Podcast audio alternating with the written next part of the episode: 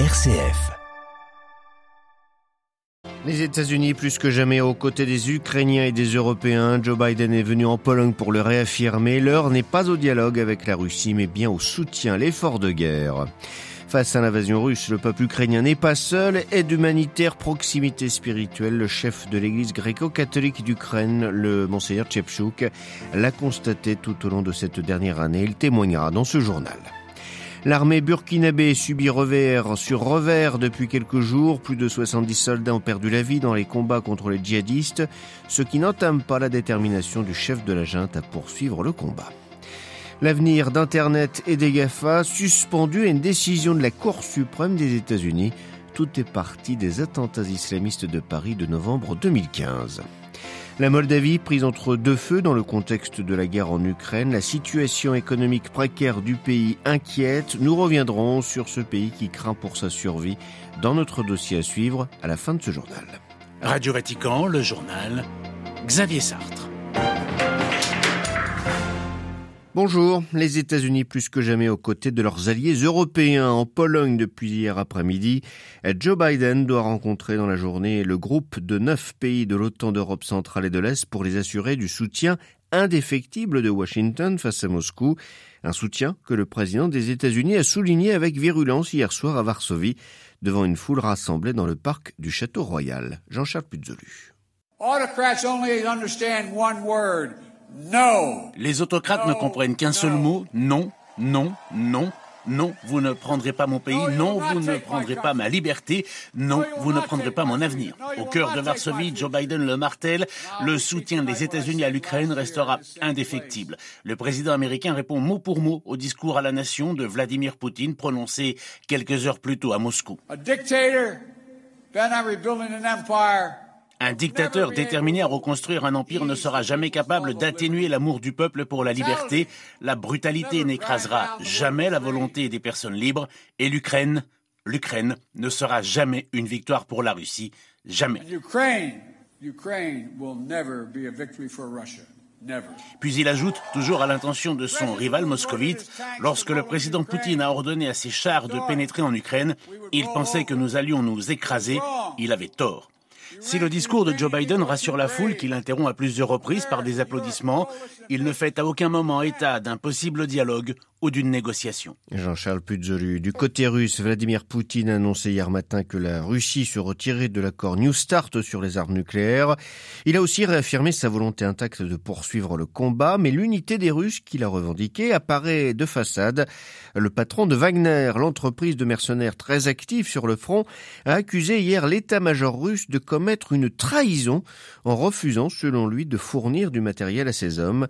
Ce ne sont pas les premières critiques de Wagner envers l'armée russe, mais elle montre les tensions croissantes qui existent entre eux. Face aux troupes russes et à l'invasion de leur pays, les Ukrainiens ne sont pas seuls. C'est ce qu'a constaté Monseigneur Chevchouk, l'archevêque majeur de Kiev et de Galicie, chef de l'église gréco-catholique ukrainienne. À quelques jours du premier anniversaire du début du conflit, il fait le bilan de cette dramatique année écoulée, mais il note également une heure d'espoir. L'Ukraine n'est donc pas abandonnée. Il y a un an, à cette même période, tout le monde nous abandonnait. Mais un an plus tard, ils sont tous revenus. Tout le monde vient nous rendre visite ici, à Kiev. Au niveau politique, diplomatique, militaire, les fruits de ces visites seront révélés par les experts.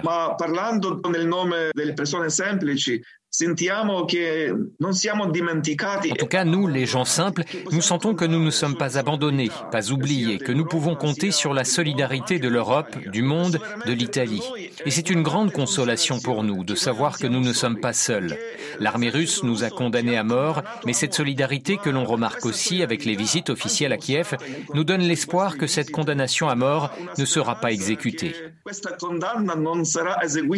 Des propos recueillis par Salvatore Cernucci, retrouvés sur notre site internet. Le Vatican se tient aux côtés de la population ukrainienne. Hier, le secrétaire général de Caritas Spes Ukraine, le père Vyacheslav Grinevich, a rencontré le pape à Sainte-Marthe. Il lui a offert une croix réalisée avec des morceaux de verre des maisons détruites par la guerre. Un cadeau symbolique en remerciement de l'engagement humanitaire du Saint-Siège. Pour démontrer également la proximité spirituelle de toute l'Église avec les victimes du conflit, le secrétaire du Saint-Siège pour les relations avec les États a célébré hier après-midi Rome une messe. Monseigneur Gallagher a évoqué la guerre comme une chose impossible pour le XXIe siècle.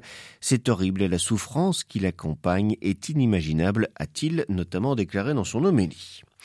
Les attaques meurtrières se multiplient au Burkina Faso alors que les forces françaises quittent le pays. Au moins 70 soldats burkinabés sont morts dans le nord en seulement quatre jours à la suite de deux attaques perpétrées par des djihadistes présumés. Le chef de la junte, Ibrahim Traoré, s'est dit hier de son côté déterminé à combattre ces djihadistes. Les précisions de Myriam Sandouno. La province de Loudalan, frontalière au Mali, connaît depuis quelques jours un regain de violence ayant coûté la vie lundi à une quinzaine de soldats.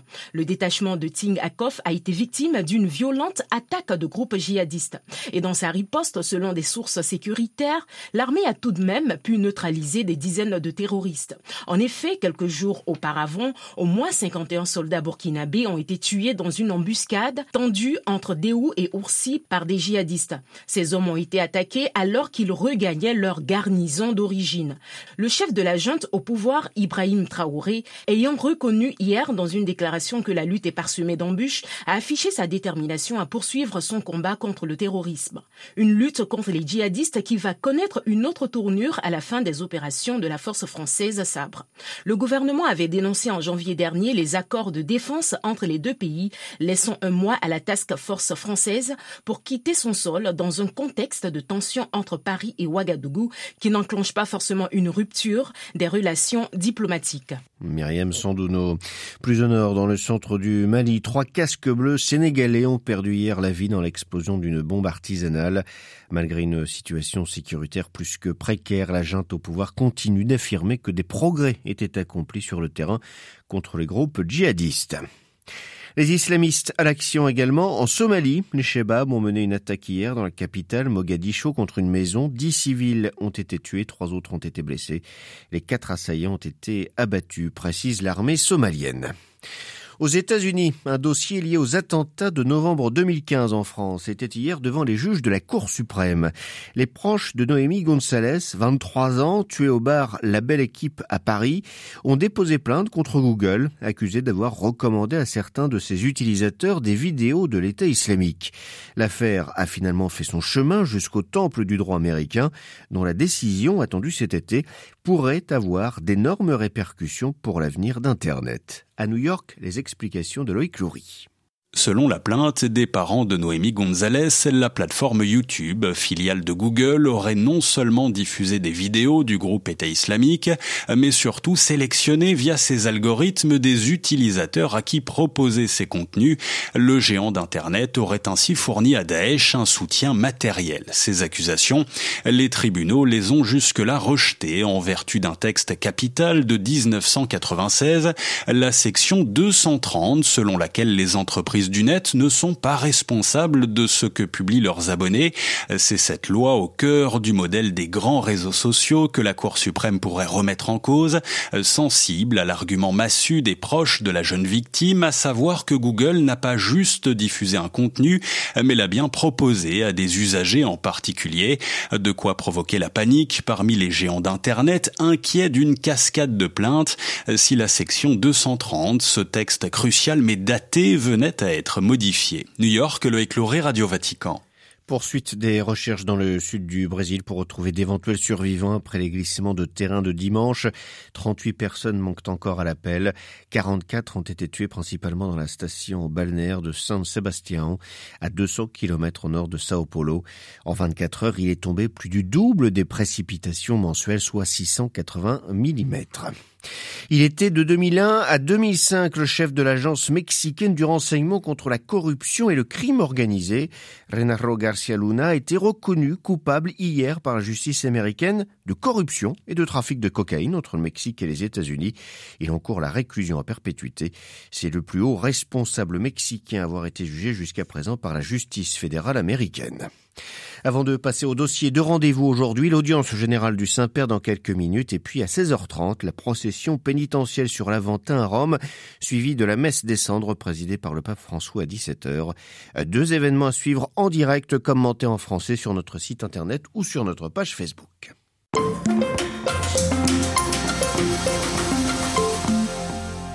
Avec une inflation de l'ordre de 35% au cours des 12 derniers mois, la Moldavie subit de plein fouet les conséquences de la guerre en Ukraine.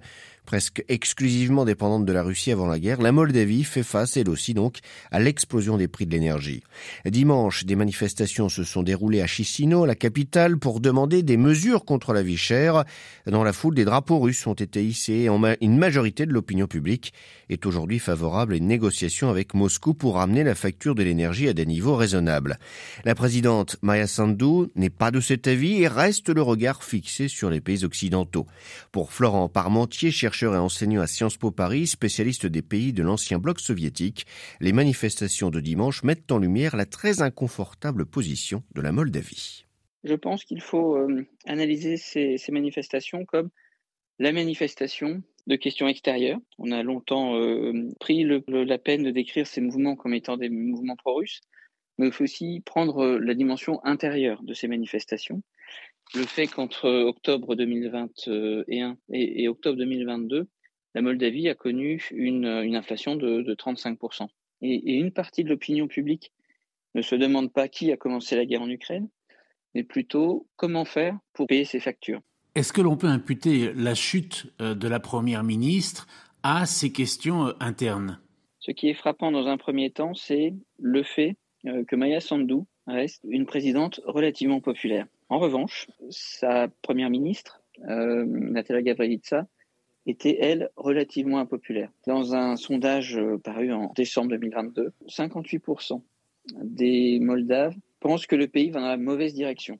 Si on compare avec le moment où Natalia Gavrilitsa était arrivée au poste de Premier ministre, on observe que le pourcentage était quasiment inversé. Alors qu'est-ce qui a pu euh, retourner comme cela l'opinion publique? L'idée est qu'aujourd'hui, une majorité de l'opinion publique moldave dit oui, euh, certainement. Donc la Russie est responsable de ce dont on l'accuse euh, en Ukraine. Euh, mais dans l'intérêt d'avoir des prix du gaz moins élevés et d'avoir des approvisionnements en énergie fiable, l'intérêt en quelque sorte du pays commanderait à Maya Sandu d'aller à, Moscou pour obtenir un rabais sur le coût de l'énergie. Ce n'est cependant pas dans les intentions de Maya Sandu de se tourner vers Moscou. Au contraire, elle dénonce des tentatives de déstabilisation. En effet, ses ambitions, quand elle est arrivée au pouvoir, euh, fin 2021, eh bien, concernaient le souhait et la volonté de réorienter la Moldavie vers les partenaires européens et vers les États-Unis. La guerre en Ukraine, évidemment, n'a fait que renforcer la volonté de se rapprocher des Européens et des Américains. L'une des craintes de la Moldavie d'être la prochaine cible des Russes n'est-elle pas aussi liée à la présence sur son territoire euh, de 1500 soldats pro-russes en euh, euh, Transnistrie, cette partie est du pays occupée par des forces pro-russes? Le nombre d'hommes présents sur place n'est pas suffisant pour des batailles dont le taux d'attrition est bien supérieur aujourd'hui. En réalité, la source de la sécurité pour la Transnistrie, c'est la Russie mais la source de sa prospérité, c'est la ville d'Odessa. La Transnistrie est plutôt dans une situation où elle euh, a peur finalement euh, de se trouver dans, une situation d'isolement entre l'Ukraine, qui à présent lui est hostile, et le reste de la Moldavie, qui est de plus en plus soutenu, y compris euh, militairement, par des États membres de l'OTAN ou tout simplement par différents relais et soutiens. Justement, en parlant de soutien, quelle est euh, l'attitude de l'Union européenne depuis le début de la guerre? Avant la guerre, les chances de voir la Moldavie reconnue comme candidate euh, pour l'Union européenne étaient extrêmement minces. La guerre a permis une accélération prodigieuse de l'histoire et a mené à la reconnaissance euh, par l'Union européenne de la Moldavie comme État candidat. Finalement, toutes les parties n'ont-elles pas intérêt à maintenir un certain status quo? Aussi bien du côté des Moldaves que des Transnistriens aussi bien du côté de la Russie, tant qu'elle n'a pas atteint les frontières de la Transnistrie, que du côté des Européens, des Américains, qui n'ont pas nécessairement envie de voir un nouveau front. On peut penser que pour toutes ces raisons-là, la Moldavie est à surveiller, mais à mon sens, euh, elle n'est pas au bord euh, d'une invasion de la Russie, en tout cas euh, pas dans un futur très proche. Interrogé par Jean-Charles Puzolu, Florent Parmentier, spécialiste des pays de l'ancien bloc soviétique, était ce matin l'invité de Radio Vatican.